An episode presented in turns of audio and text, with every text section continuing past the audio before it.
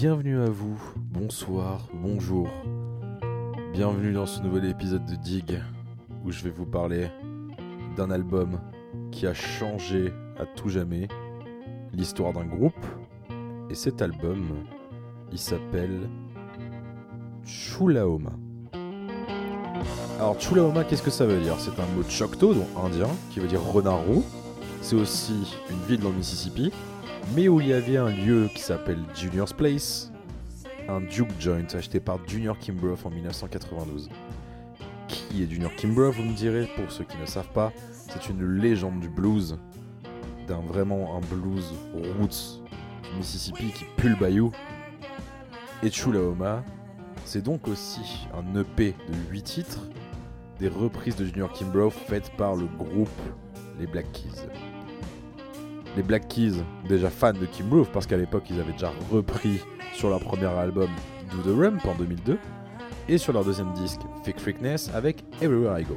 En 2005, ils contribuent même à une reprise de My Mind is Rumbling pour la compilation hommage de Kimbrough Sunday Nights, où était présent aussi Iggy Pop. Alors ce CD, malgré que ce soit... Enfin, malgré ça peut paraître comme juste un, un, album 8 titres, hommage de reprise comme ça. Sauf qu'il a une vraie particularité derrière, c'est que dans le CD de l'album, il comprend une lettre de Dan Orbach dans laquelle il décrit sa première rencontre avec la musique de Junior Kimbrough et comment ça l'a inspiré à abandonner ses études et à devenir musicien. Donc ce qui veut dire d'un côté, pas de Junior Kimbrough, pas de Dan Orbach et pas de Black Keys. Même si aujourd'hui les Black Keys ont beaucoup évolué, Dan Orbach reste quand même une légende actuelle du blues, à son échelle. Orbach a aussi exprimé le souhait de rencontrer peut-être un jour Junior Kimbrough, mais Kimbrough est décédé bien avant qu'Orbach n'en ait l'occasion. Et l'album comprend un septième morceau, un message téléphonique de 33 secondes de la veuve de Junior Kimbrough, dans lequel elle le remercie le groupe pour la création de l'EP, ajoutant que les Black Keys est le seul groupe qui joue vraiment comme Junior, comme je disais à l'époque, et qu'elle se sentait très fière que son mari les a inspirés.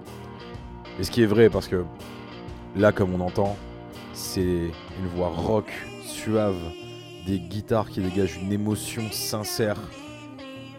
C'est juste magnifique. Je vous laisse avec la reprise de Meet Me in the City, et moi je vous laisse à dans deux jours. Ciao les potes